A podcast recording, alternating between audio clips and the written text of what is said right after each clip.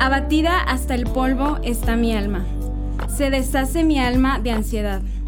No sé cuál sea tu condición, pero quizá puedas identificarte con el salmista cuando escribió estas líneas. Y es que nos encontramos en un mundo que constantemente está influenciando nuestra alma. Me llama la atención que esta porción se centra en la condición del alma.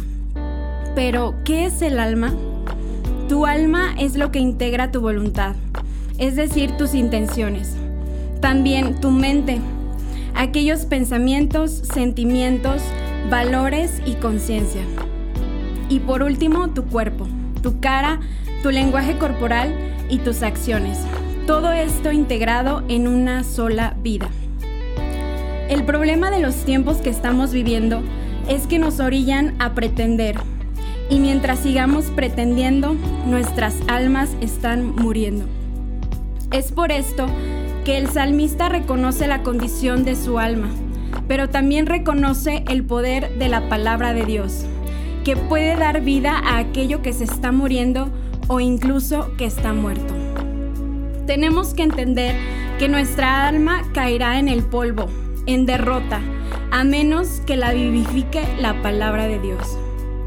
Debemos acercarnos a Dios con un corazón que no tiene intención de ocultarle nada a Dios, sino que entiende que la totalidad de la vida, interna y externa, debe someterse a la luz de su palabra.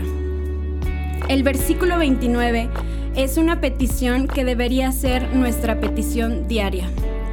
Aléjame del camino de la mentira y en tu gracia dame tu ley.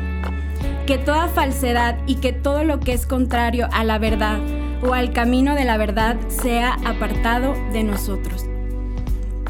Al final es nuestra decisión qué camino elegir. ¿Quieres el camino de la vida? ¿Estás dispuesto a poner los juicios de Dios delante de ti siempre? El alma atareada se apega a las cosas erradas. Es por eso que nuestra alma debe estar adherida a sus testimonios.